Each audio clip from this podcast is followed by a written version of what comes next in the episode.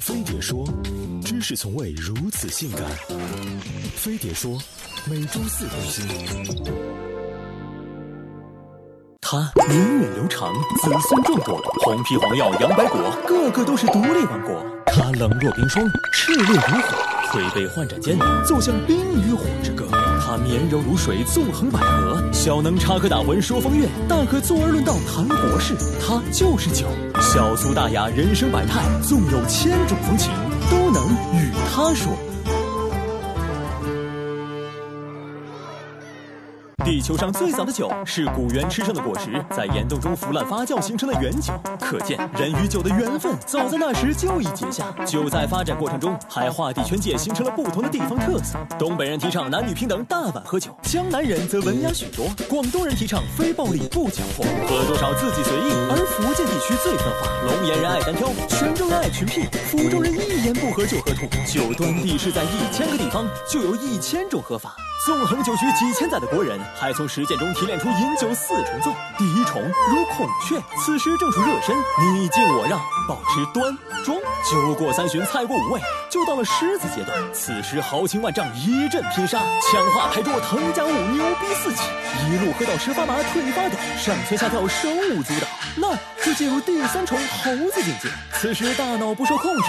飘飘忽如遗世独立，简直要羽化登仙。只喝到烂醉如泥，便升级为第四种狗熊状态，整个人彻底被酒精征服，要么呼呼大睡，要么痛哭抹泪，一片狼藉下。酒局百态，应有尽有。酣畅淋漓之后，友谊有没有升华，压力是不是尽释未知。但过量饮酒给身体带来巨大负担是肯定的。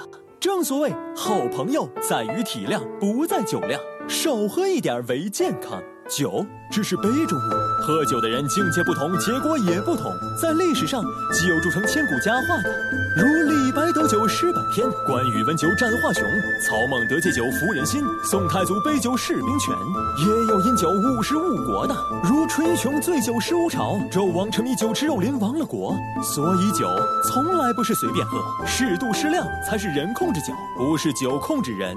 喝酒这事儿还暴露年龄，大叔们玩的是酒令，拼的是酒量。年轻一代则大多主张喝出腔调，各种混搭屡见不鲜。面对烧烤模式下的炎炎酷夏，年轻人又开发出来敬酒里加冰块的喝法，可谓时尚时尚最时尚。不过敬酒虽好，可不要贪杯哦。都说中国人爱用酒量作为感情深浅的度量，但今天拼酒早已过时，想靠酒来圈粉，不如少喝一点。回归享受饮酒的乐趣，尤其是年轻人拼事业忙学业，常常忽略了身体的健康。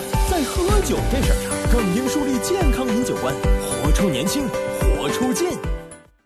开，酒喝不喝先开，把气氛都搞起来，今夜一起喝个痛快。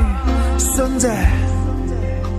你杯中生了一片海，耍傻就无赖，三杯五杯先发起来。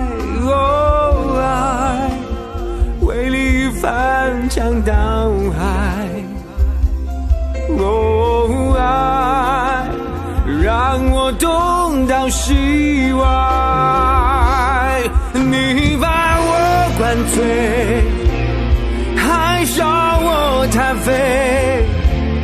叫我对着瓶吹，自己对了谁？你把我灌醉，自己也喝归，谁在伤害谁？哦。